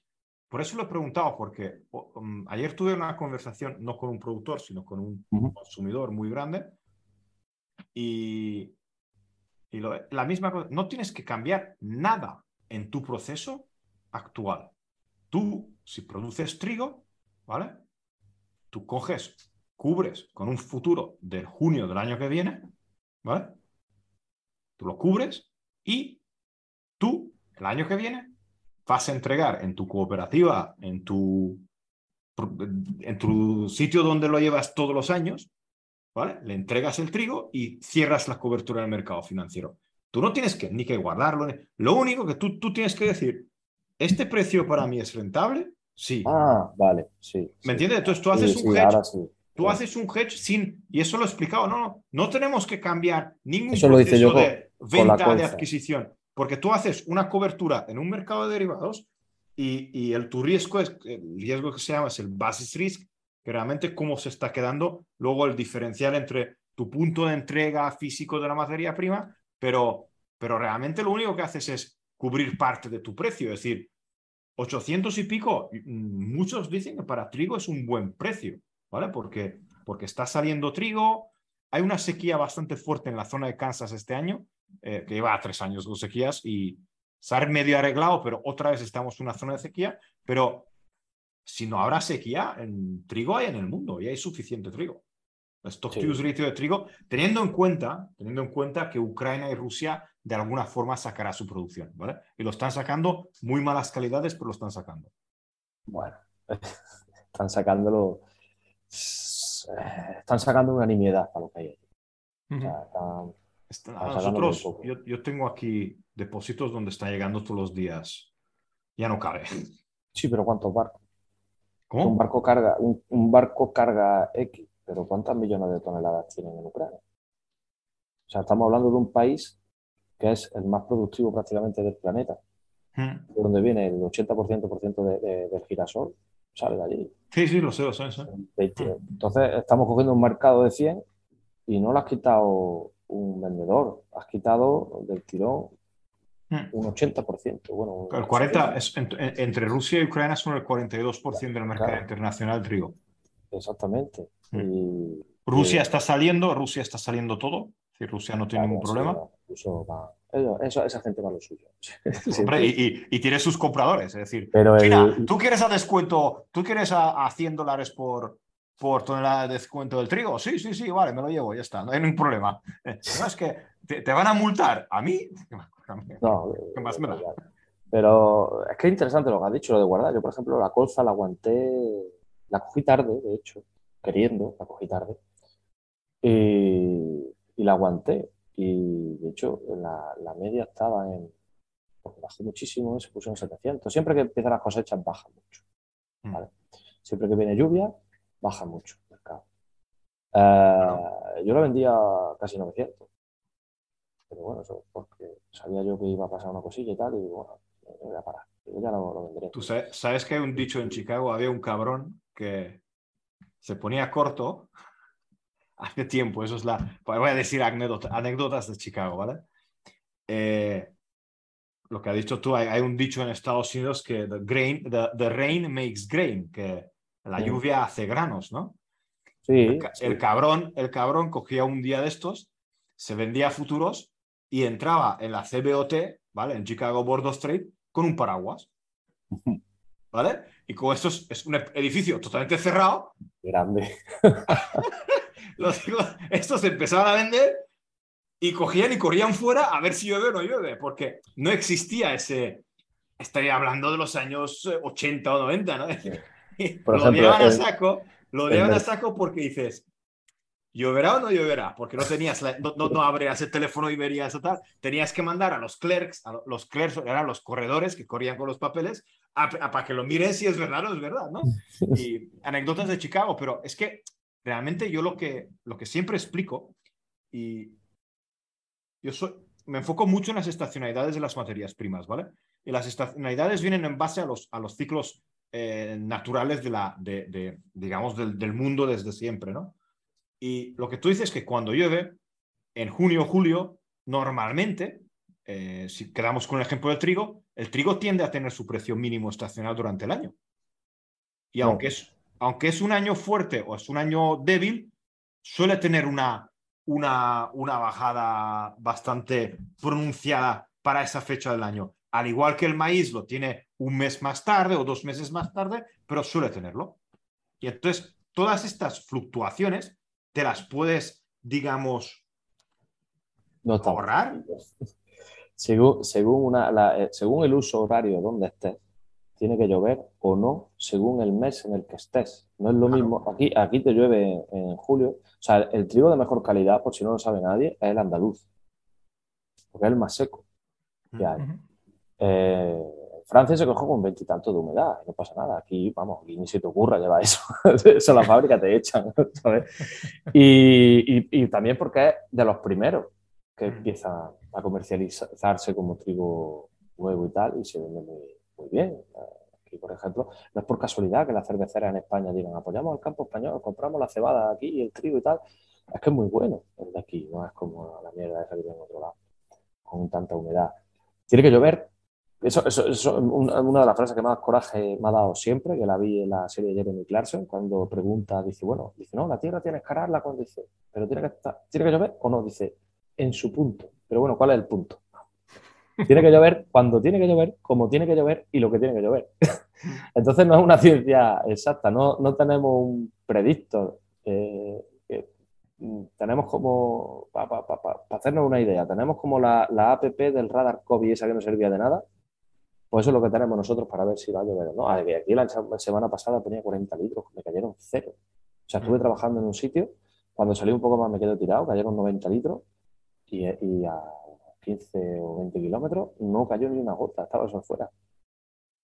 Mm. Y eso parece, parece una locura, parece que no pasa nada, pero según la zona que ocurra, hace muchísimo daño a la agricultura, pero en, plan, eh, en general, hace Mm. muchísimo daño. Te puede, te, te puede joder muchísimo o sea, el cultivo. Por ejemplo, ahora en Estados Unidos, puede salir una plaga, pues, sin ir más lejos. Si es que si en verano te queda mucha agua, sale una plaga. Del tirón, ¡pum! Ahora en Estados Unidos, en muchas zonas ha llovido mucho de golpe, lo que tú dices, y están diciendo que están esperando, se está atrasando la, la siembra del trigo de invierno porque no puede entrar. Claro, es que no puedes, no, no puedes entrar. Es lo que decíamos al principio. Digo, tú no puedes luchar contra el de arriba. O sea, te, Mm. te va a dar igual. Lo intentamos, se puede, pero tú no vas a arriesgarte 300 mil dólares de un tractor de, de allí, que cuesta eso. Mm. ¿vale? Un, un normalito, un 270, 280 caballos, un cuadraca le llamo yo. Con una sembradora directa de 180, 130 mil euros. No vas a, arriesgar, a dejar la tirada allí en mitad porque haya llovido. Te esperas, te tienes que esperar. Mm. Entonces, eso aquí, por ejemplo, eh, donde más, más- más lo notas es en, en el aceite. No tiene, no tiene sentido ninguno. Si ahora llueve, el aceite baja, a sabiendas de que mm, esa lluvia es para el año que viene. Mm. Así, así va el olivo. Tiene que llover ahora para que el olivo, cuando lo cojamos, se recupere. Que es cuando tiene que recuperarse, es lo que digo. Tiene que llover como tiene y cuando tiene que llover. Mm. Luego el olivo le da igual que no llueva en lo que es mayo, abril, junio, julio, agosto. eh, Aguanta. eso, eso- esos factores estacionales en el precio se ven bastante bien y más en, en muchos productos agrícolas que cotizan. Entonces, claro, le dan, le dan desde mi punto de vista una ventana bastante interesante para los, ah, lo- los productores o los consumidores de, de- de ajustar sus, sus coberturas al año. Pero, volvemos a lo mismo, decir, Europa es diferente. Porque no, no, no, y te digo que hablo con, con agricultores, lo que tú dices, de, de, de 40 hectáreas y con, con gente que tiene entre todos empresas de esas grandes de miles y Quieren liquidar rápido, quieren... no, no, y dices, no, no, no, nosotros lo que nos digan, el precio que nos digan. Digo, ¿cómo Sí, ah, precio no, que te es- diga? el precio que te diga, no, es que lo he entregado ahora a la, a la cooperativa y ya me dirán el precio. Bueno, eso también te digo que no, que nunca lo he entendido, ¿vale? Yo, por ejemplo, voy a poner un ejemplo. Yo llevo, este es mi tercer año que voy a vender aceite. Los dos primeros envasé en una almazara distinta y este año es otra distinta. ¿Por qué? Por precio. Ah, yo entre un, yo empiezo mañana el verdeo, que es la aceituna de mesa. El año pasado yo llevaba un mes verdeando. Este año llegué, digo, oye, ¿cuánto está tanto? Yo no sabe las cuentas. Dice, no, pero además no me preguntaron si iba o no. Me dijeron, ¿pero cuándo va a venir? Y digo, ¿quién te ha dicho que voy a venir? Digo, ¿tú qué te crees? ¿Que yo trabajo gratis? ¿Que trabajo para ti? ¿Que te voy a regalar yo lo mío? Digo, antes se puede en el árbol que traértelo de aquí. Y entre, bueno, los que somos, serán unas de 500, 600 hectáreas más o menos, que no son mías, son trabajadores que nos conocemos, somos cuadrillas y tal, no cogemos. No Mm. cogemos. Empezaron a subir cada semana, no, mira, tanto, tanto, tanto. ¿no? Digo, que da igual lo que suba, digo, hasta que tú no cubras costes y podamos pagar salarios y nos llevamos dinero, aquí no se coge nada. O nos vamos a otro lado, y de hecho, nos vamos a otro lado. Pues nunca entenderé eso de, bueno, que me lo den. ¿Por qué? Porque la gran mayoría de las veces la agricultura en Europa, o sea, en Europa hay una cosa que se ha perdido, lo que es la, la Europa guay, ¿vale? La Europa chachi, la, la Europa de que somos la hostia. El trabajo como agricultor, yo conozco muy poca gente que se levante por la mañana y diga, voy a trabajar, voy a mi trabajo y salgo a las dos y cuarto. Y se vaya y se vaya al campo. El trabajo de agricultor suele ser una persona que hace así, coge el teléfono y me llama a mí para que haga un trabajo. Es el predominante en Europa. Mm. ¿Por qué? Porque necesitan, que es normal que lo hagan, que todo su derecho, porque necesitan otro trabajo supletorio, porque no llegarían a fin de mes. Dirían, bueno, llego, gano menos, ¿vale? Pero me pego una panza de trabajar que no vea, y encima todo el día cabreado porque no llueve, porque se me ha roto X o Y. Bueno, un funcionario prefiere cobrar de funcionario a estar en el campo como yo, obviamente, yo lo entiendo. Un hombre que trabaja en el, en el banco, lo mismo, un dentista, lo que sea. En Europa esa es la mentalidad y conozco bastante gente de, por ahí, aunque sea eh, un fondo de inversión es la máxima expresión de, eso. Gente que invierte en algo para que otro haga, trabaje allí y luego me quedo con ese beneficio ¿vale? de lo que saque. Entonces, como esa cultura es como de dejadez, eh, bueno, eh, yo lo, lo, vendo, que me lo, que me lo paguen, como tú has dicho, a como esté hoy.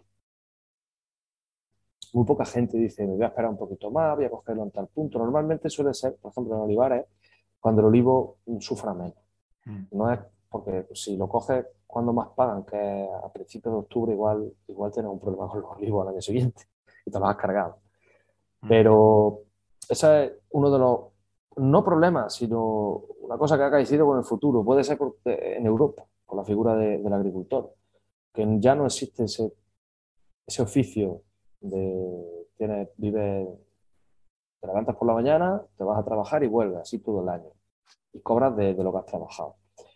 Cada día menos. O sea, hay mucha gente, yo los conozco. Pero ca cada día menos porque. En mi zona porque los cuento con las manos. De los dedos.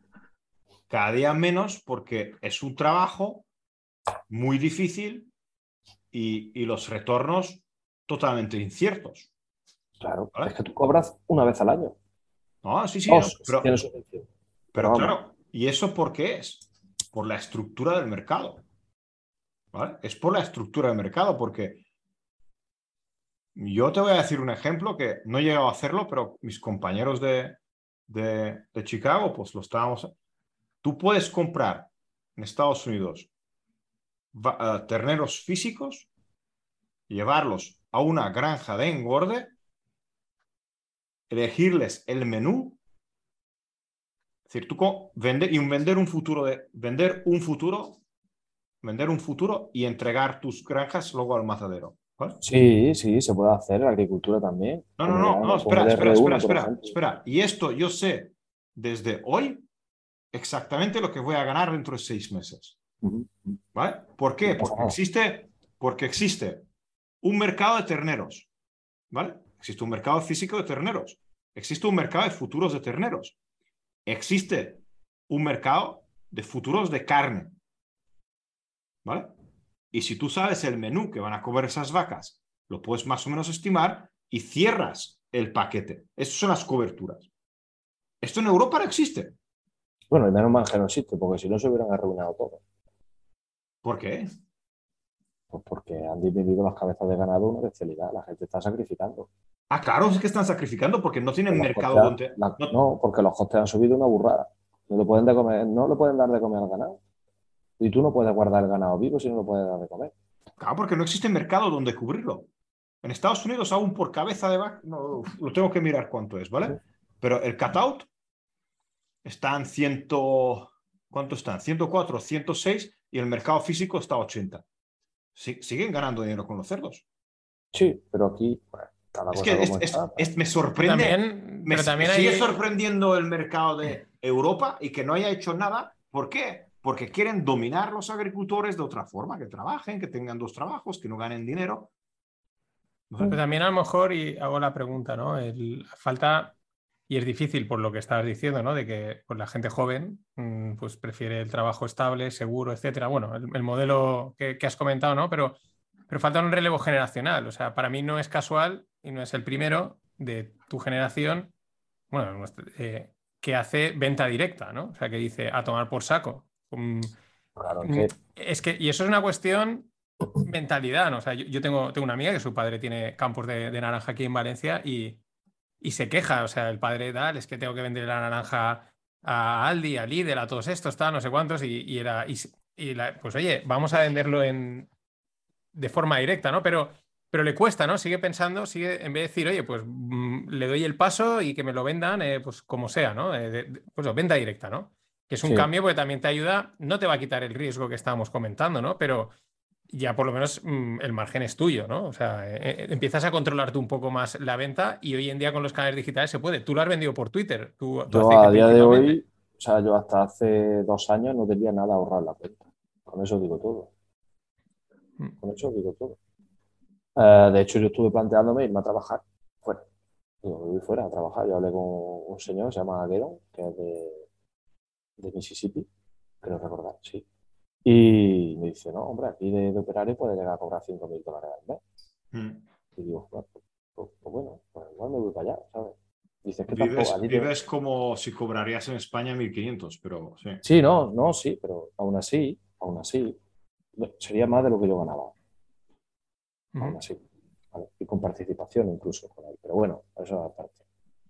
Entonces, eh, el gran problema que hay es que si la gente que puede hacer estas cosas, lo de venta directa, innovar, es decir, como hice yo nada más llegar, pues esto para afuera, aquí súper intensivo de secano, aunque los peritos digan que no, porque claro, tenemos que tener en cuenta que los peritos lo que están es para vender, no para aconsejar a día de hoy prácticamente.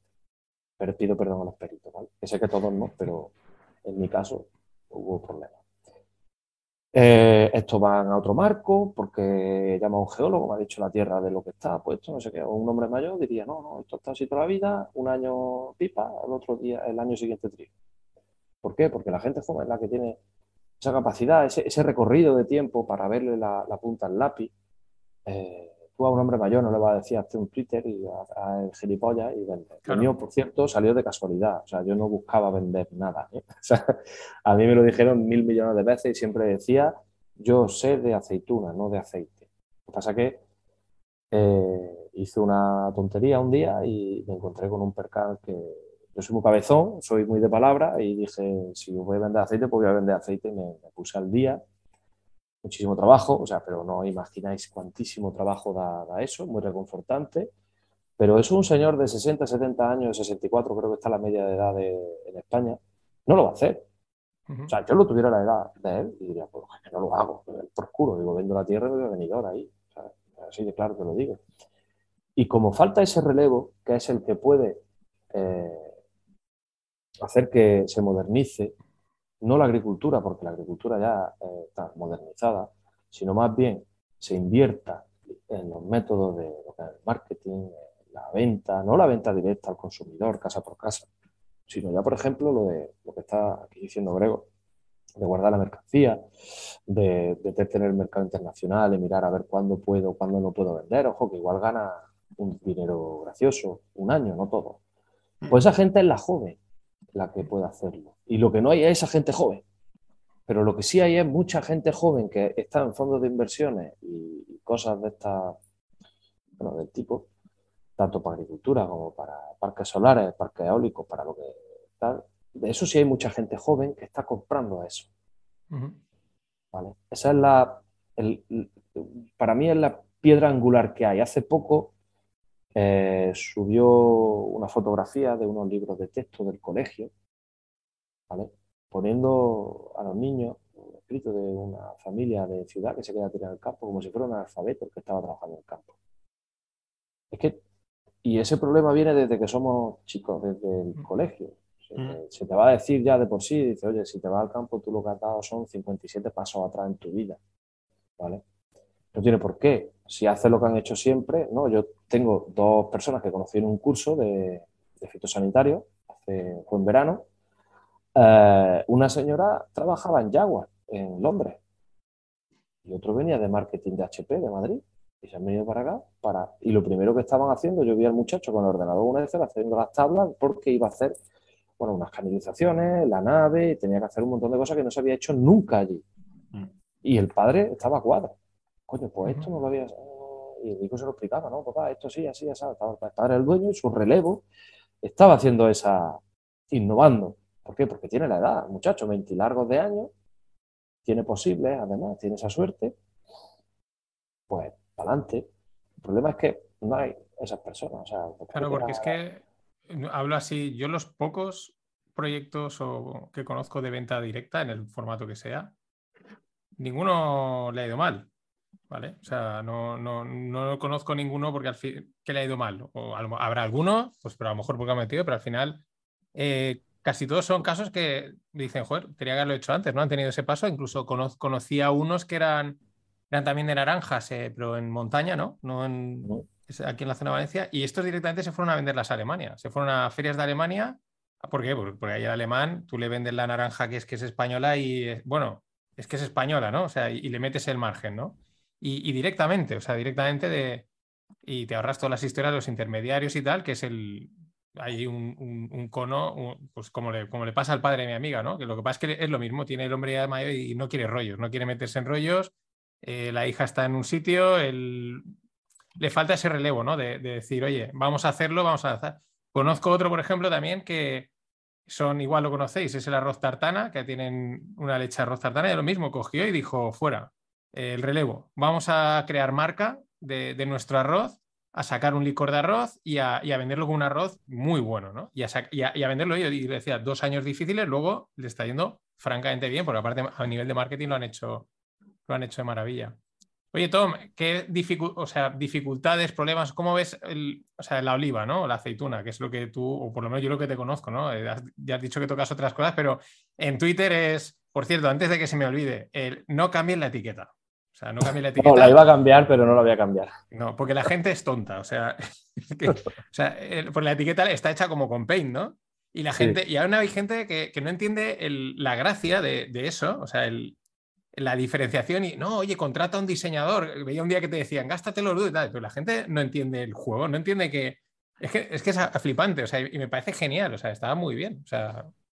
A ver, yo te, digo también lo siguiente, eso es igual que la página web, yo no funciono con página web, no quiero, porque sería como un intermediario. Yo soy el, agente de venta, el agente de atención al cliente. Muy bien, muy bien. Eh, eh, sí, sí. Y, bueno, es verdad, eh, un gran amigo mío que me sigue desde el principio, hemos hablado muchísimo, lleva siempre de hablar, una página web, una página web. Y ya un día hablando con él, ya en serio, digo, no me puedo permitir una página web. Y se queda cuadro, dice, ¿cómo que no? Digo, ¿por qué no puedo?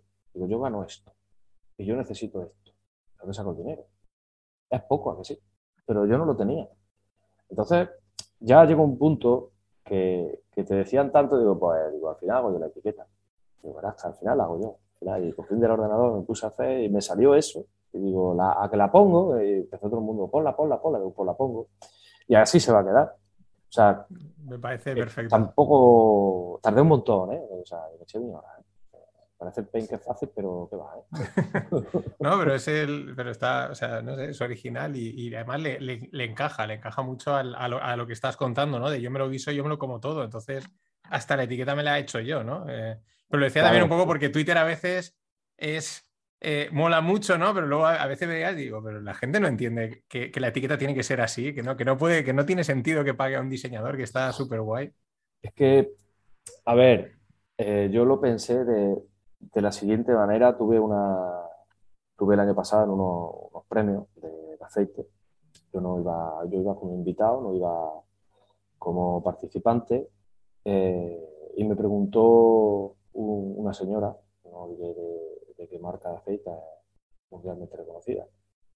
¿Pero qué tiene tu aceite que no te, que, mejor que los demás que hay aquí?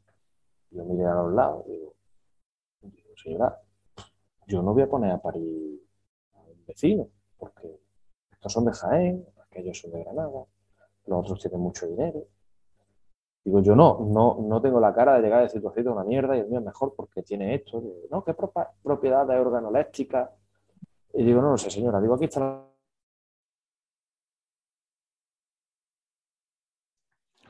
Creo que se ha cortado. ¿Se ha cortado? Padre. Le dijo que le había encantado a los padres el aceite y dije, esa es la mejor, la mejor cata que, he tenido y el mejor premio que ha habido. Y hablando de eso, se me ocurrió lo de la etiqueta.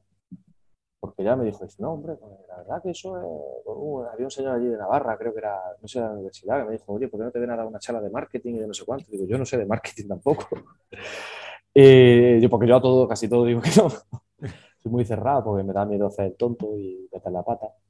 Y, y hablando del, del, tema del diseño de la, de la etiqueta, digo, no, lo, voy a hacer yo. Dice, ¿por qué? Digo, porque ya, digo, ya he encontrado la diferencia de mi aceite al vuestro. Dice, ¿por qué? Digo, porque yo he plantado olivo. Digo, si usted le pregunta a un consumidor de dónde viene su aceite que le ha comprado usted, usted no tiene ni puñetera de dónde viene. Porque seguramente el 90% no sea suyo. Y parece que viene clavo. Hombre, yo sé que sí. los que estábamos allí sí, pero bueno, el 50% seguramente no, no vendría de, eso lo venía en la etiqueta y tal, tú lo puedes comprar y luego, aunque sea de la misma calidad. Los aceites aquí en España son todos buenos. Sí, yo opino lo mismo. Todos. El mío, el de Almazara Subética está estupendo. yo no, este no recuerdo haber probado un aceite español que diga, joder, esto está malo. O sea, digo, mm, y, y pruebas mucho, ¿no? Porque vas al restaurante y en cada restaurante tienen muchos de la zona, de tal, ¿no? Por, por diferenciación y tal, o no sé qué, etcétera. Dice, yo la verdad es que, que lo dices no he probado un acerto de que digas, esto está malo, ¿no? Esto no, es complicado que esté malo un aceite aquí. Entonces yo se lo dije, digo, la única calidad que tiene el mío diferenciado con los demás, digo, es que yo, desde plantar estos olivos, pasando por sulfatarlos, por labrarlos, por pasar penurias allí y tal, hasta envasarlo, hacer la etiqueta y poner la etiqueta lo he hecho yo. Digo, es un producto que no ha pasado por manos, pero por ninguna, solo ha pasado por las mías. De hecho, bueno, el año pasado no pude, no pude envasarlo yo, bueno, menos mal, porque fue una, o sea, he vendido, no sé, 35.000 litros más o menos en dos días. Vamos, todo lo que tenía. Y no tenía capacidad, pero dio el casual de que lo había llevado a una fábrica nueva y tenían una envasadora automática y ¡pum! Toma, ahí tiene los palés, vinieron unos cuantos trailers y se lo llevaron a la central de envío pero vamos, que también puse yo las etiquetas y tal, y los cargué. Fue curioso. Entonces, esa es la razón. no, no, sí, estaba, es que digo esto que no se me pase porque me, me moló, me mola, me mola la etiqueta y me mola también, sobre todo el tema este también de la venta directa de, de, ese relevo generacional, porque hay una oportunidad en Internet por, porque te acorta todo eso, ¿no? Y hoy en día, pues el envío también es, antes a lo mejor era más difícil contratar el envío, que vengan, te lo recojan, hoy en día es, o sea, puedes preguntar a mil personas y vale, yo te lo recojo, te lo llevo lo que sea y lo envío a donde sea, ¿no? O sea, eso está bastante agilizado y está bastante bien. pero es complicado. O sea, yo, mi, vida es un golpe de suerte. no, no, no digo, o sea, cuando digo fácil, eh, hablo siempre en relativo a cómo era. Digo, o sea, ah, Internet, ya lo digo, el mundo de Internet no es fácil, ¿eh? no es nada fácil, es muy complicado, hay mucha pelea, hay que hacer muchas historias. Lo que pasa es que se pueden hacer muchas cosas que antes no se podían hacer. Y, es más fácil relativamente antes, pero también se amplifica mucho el curro, ¿no? Tienes que eh, estar en muchos sitios, hacer, o sea, aparece un curro nuevo que hay que hacer que, consume tiempo y, fácil no es porque la competencia, claro, igual que estás tú, pues igual el año que viene hay tres tíos más vendiendo aceite y ya hay competencia y esas cosas, ¿no? Sí. Eh, y ojalá, y ojalá, porque eso sería buena señal. Yo casi todo el mundo me han preguntado muchísimo. Un primo mío, o sea, empezó a hacerlo con aceite ecológico. Tenía miedo. Y yo le dije, no vas a perder nada, porque si no vendes lo que tienes, se lo entrega a la fábrica y se lo vendes a ellos, que te lo van a pagar al precio pull Y si lo puedes vender, igual un año vendes 500 litros nada más, al año siguiente igual no vendes, pero igual al siguiente vendes 2.500. Digo, entonces poquito a poco, digo, mm. guarda el que tú puedas y lo vas vendiendo a lo largo del año. Digo, pero no te cuesta dinero. La, web sí, él sí contrató para que le hiciera una web y tal, pero se presentó unos premios y eso. Y, todo fue porque, claro, de hecho vino a verme el primer año que estuve yo en la venta del aceite, a preguntarme cómo lo había hecho, por qué lo quería hacer igual, y, o sea, el proceso más o menos de, con la fábrica. Se lo expliqué y la verdad que a día de hoy no le va mal, es lo que has dicho, no le va mal. Mm. No, sí, sí, o sea, está. Bueno, ah, no te vas a hacer millonario, pero. No, pero oye, bueno. Mm, eh, ya, de, ya, de, entrada es un, es un camino, o sea, es un, es un, recorrido. Bueno, llevamos ya una hora y pico y ya te hemos robado bastante tiempo, eh, se nos ha ido un poquito más. Yo antes también te quería preguntar por tu nombre, Tommy Rode, pero eres, eres oriundo de, de Córdoba o hay orígenes... Bueno, mi familia viene muy del norte, muy, muy, muy, muy del norte de, Europa. Eh, siempre tenemos el cachondeo de medio vikingo. Y de ascendencia. Y lo de, yo no me llamo Tommy Robert, yo me llamo Fernando. Ah. Eh, Tommy fue porque el primer año que empecé yo a trabajar, yo ahora estoy calvo, casi calvo, antes estaba, tenía el pelo largo, era, claro, llega aquí a la campiña cordobesa, la cuadrilla, me bajó del tractor, eh, iba con un remolque, había llegado tarde, bajé a la hora del bocata digo, oye, buenos días, perdonadme que, he llegado tarde, yo me llamo Fernando, y dice, ¿tú qué coño te vas a llamar Fernando con la pinta yankee que tienes? Dice, tú por lo menos eres el pequeño Tini aquí, que era el más chico. Entonces se quedó con lo de Tom. Y cuando me hice Twitter, pues me salió de recomendado el pianista este famoso Rode y le puse el, apellido ese. Le quité una S y digo, pues para adelante. no, me conocía a nadie, digo. O sea, un buen, eh, ¿cómo se dice? Nombre artístico, totalmente. O sea, totalmente es un nombre artístico. decir, o sea... Bautizado. O sea, en un pueblo o tienes mote o te lo asignan de oficio. Eso es así.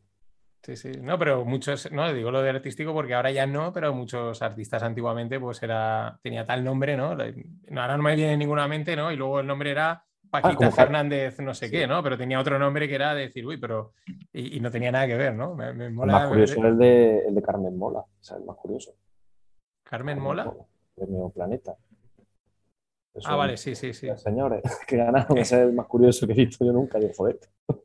Sí, pero en, en, las típicas. Eh, los cantantes antiguos de los 60 y 70, ahí hay mucho que es como tú. O sea, eh, del, nombre a su nombre, porque tiene un nombre muy español con apellidos muy españoles y te, a lo mejor tiene otro nombre, pues lógicamente más, más, más artístico, ¿no? como el Fari, por ejemplo.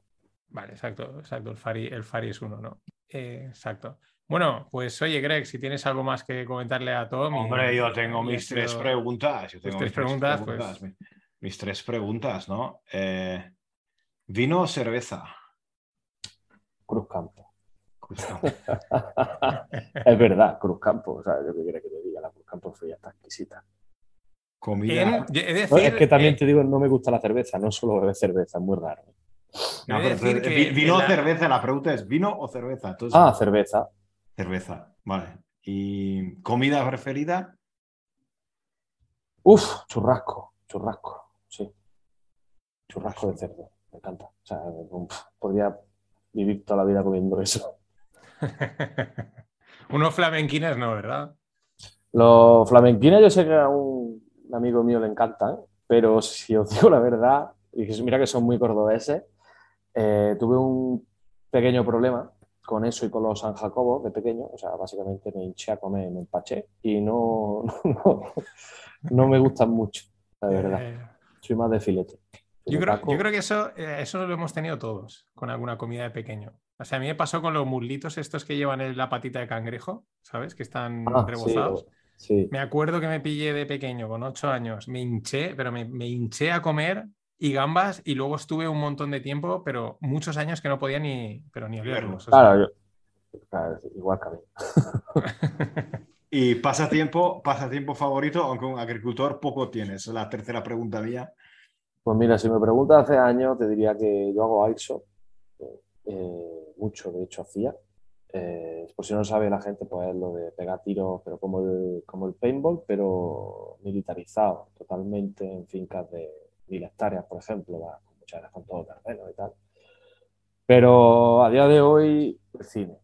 De lo que me da tiempo a llegar a la casa, me pongo una película, me gusta muchísimo, tengo filmoteca, de hecho, aquí tengo parte de las películas, son todas originales, un cuarto lleno de, de películas y me encanta, siempre me ha encantado. Antes leía mucho, ya tampoco puedo leer, pues no me da tiempo. y, y, ese es a día de hoy mi único hobby. Antes hacía bueno, Windsor, Airsoft, siempre estaba para arriba y para abajo. Y bueno, será como cada día tengo más trabajo, cada día más. Cada día por lo, cual, lo cual es buena señal también. Oye, pues ya, que has dicho cine, dime, dime directores. Dime, dime películas de directores que digas. Película. Madre mía. Si tienes algún director que digas, oye, este. De directores, no, sabría decirte. yo, por ejemplo, a mí Woody Allen me gusta bastante. No me gusta Woody Allen, no me gustan sus Ya somos dos, ya somos dos. Ah, gracias. Es, lo que, lo que mola lo que mola es demasiado intenso, me parece francés, va muy lento todo, ¿no? Mm. No, no, pero lo que mola de Woody Allen es eso, que hay, o sea, o le gusta a la gente o no le gusta, no hay, no hay, no hay término, no hay término, no hay término eso. Y ahí ya más o menos. Sí, pero bueno, películas, ¿qué te digo yo? Eh, soy, yo soy muy, eh, muy típica, que me encante, por ejemplo, la saga de, de Alien. Son películas en verdad que, que, tengo reminiscencias de cuando era pequeño, que me criaron un cuartel militar y de las que traían derrota mis, padres, y la vi en inglés, de hecho, que aquí no habían salido. Uh, podría ser Alien o La Playa, por ejemplo, me encanta. Para mí, de hecho, de director podría decir que actualmente el que más me gusta, ahora que caigo, este señor es Clint Eastwood. de hecho, de los, bueno, bueno, bueno. me gustan. A ver, a ver, a ver, Fernando, has tocado al John Huston del cine actual. O sea, eh, Clint Eastwood es una barbaridad. O sea, es... Hace todo, lo, hace todo ese hombre bien en la vida. Luego, bueno, o sea, yo también te digo una cosa, desde que vi el documental de Tiburón, que, mm. de cómo se hizo Tiburón, que fue una bendita locura aquello, también me hice muy fan de, su director, a mí no caigo, era James Cameron, no. No, no Spielberg. Spielberg, Steven Spielberg. Cameron es, uno que tarda mucho en hacer películas, pero le sale bien. Pues si te molan las historias de películas rocambolescas, la de Apocalipsis Now, cómo se grabó, es una auténtica locura. Pues, pues fíjate que la tengo pendiente la, la, Redux. Tengo las dos. Eh, no, te veas, no te la Redux, porque es demasiado larga. Véate la normal, porque la Redux es que es muy larga y se te va a hacer pesada. O sea, a mí me gusta y la Redux se me hizo pesada, pero la historia que hay detrás de esa película y cómo la grabaron.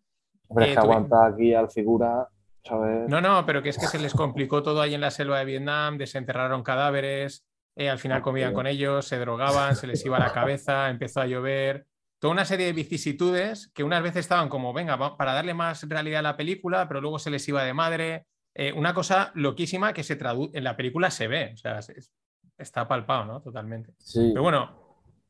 vamos, de hecho, creo, pensándolo bien, creo que de hecho, o sea, siempre, siempre, siempre, siempre, porque ha sido la, típica película cuando tienes un día regular, o sea, para despejarte y, poner un poco los pies, los pies en el suelo. No sé por qué, no tiene sentido, ¿vale?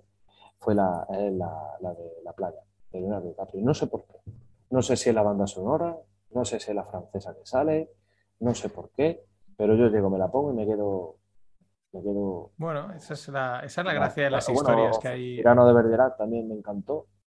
O mucho, bueno, de mucho ruido y pocas nueces, también es otra de mis favoritas. Mm. Eh, en fin, también tiene un plantel que no es ni medio normal, esa película. No, pero a veces es que es lo que tienen las historias, ¿no? Que es una cosa a mí me fascina, ¿no? El cómo nos conectan por alguna no sabes por qué, o sea, porque una historia, una película o algo eh, te conecta, hay algo ahí que conecta y te, pues te atrapa, ¿no? Como en tu caso en la playa. Sí, de hecho, yo tengo el meme de que mi película favorita es Megalodón.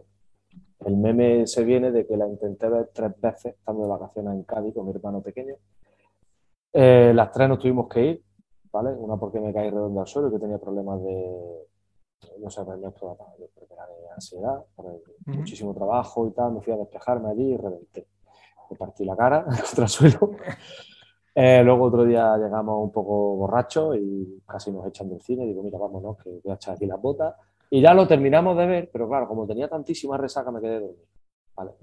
ya siempre es Megalodon, es mi película favorita. la compré, de hecho la tengo en 4K eh, y me encantó. Luego, eh, o sea, a mí, o sea, cine, pues se puede decir cualquiera que, seguramente la habré visto, no sé qué sea para mí un bodrio de estas que diga que no. De hecho, hay una que no he visto, y es súper famosa. Precio del poder, creo que, que todo el mundo dice, pero ¿cómo no has visto eso? Y se, se echa la mano a la cabeza. Y digo, pues no lo sé, no me gusta la carátula. Y ya no caigo ahora de, de quién es. y la tengo también. Perfecto. No, bien, bien. O sea, creo que daría, daría, veo que daría para podcast de cine también. Aquí podríamos estar horas. Pero nada, en cualquier caso, oye, ha sido un placer. Muchas gracias por tu tiempo, que ha sido extenso. Nos hemos pasado un poquito más. y por todo lo que nos has contado, que, es, que siempre mola mucho hablar con agricultores y que nos contéis de primera mano las vicisitudes del campo y, la, y también las, las, cosillas que no se saben, ¿no? que, que hay, hay, muchas. Sí, bueno, también hay alegría. La gente a veces se cree, estoy todo el día llorando. Pues sí. No, no claro, vicisitudes en el, en el sentido. Yo, yo vicisitudes lo veo como, pero que salen, ¿no? O sea, es el Ah, tal, pero al fin, oye, sale la cosa al final y, se tira para adelante y, eso está es lo que mola. Sale, Nosotros, por ejemplo, cuando empezamos la aceituna de un año, eh, el único año que yo no he ido, un día, cogió un muchacho mi tractor con el vibro. el vibro es una cosa muy larga que coge el olivo eh, con unas pinzas y lo, vibra, ¿vale? Partió la pinza por la mitad.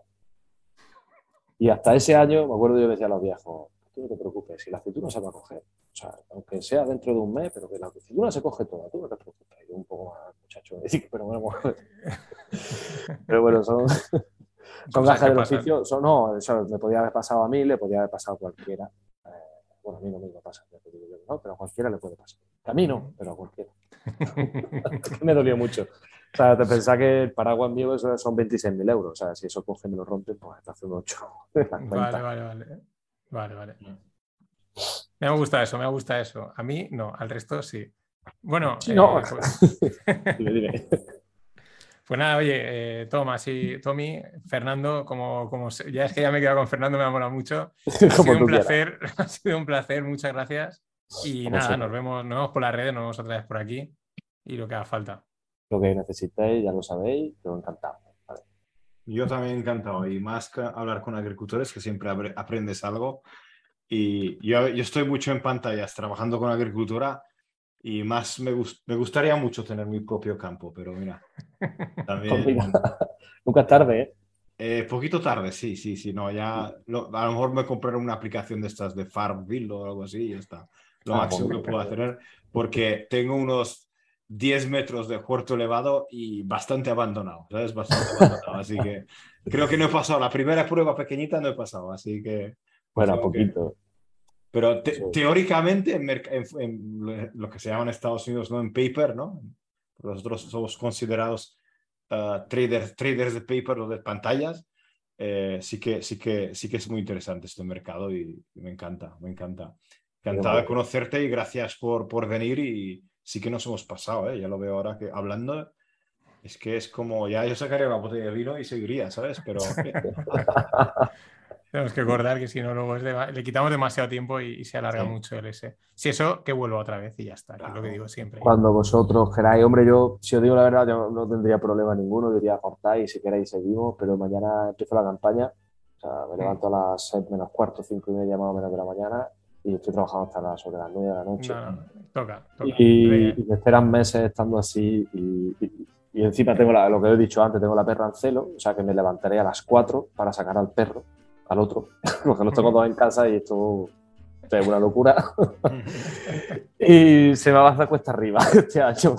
Pero bueno, porque todo se pasa, todo se pasa. Bueno, como ha, como ha, como ha cundido, pues lo dejamos para una segunda parte más adelante, cuando, cuando, cuando, haya, cuando haya acabado los meses duros. Volveremos a, a, ponernos al día de la, de la, aceituna, la oliva, como cada uno quiera decir. Muchas gracias, Greg. Nos vemos la semana que viene. Tommy, muchas gracias también. Hasta luego. Hasta luego.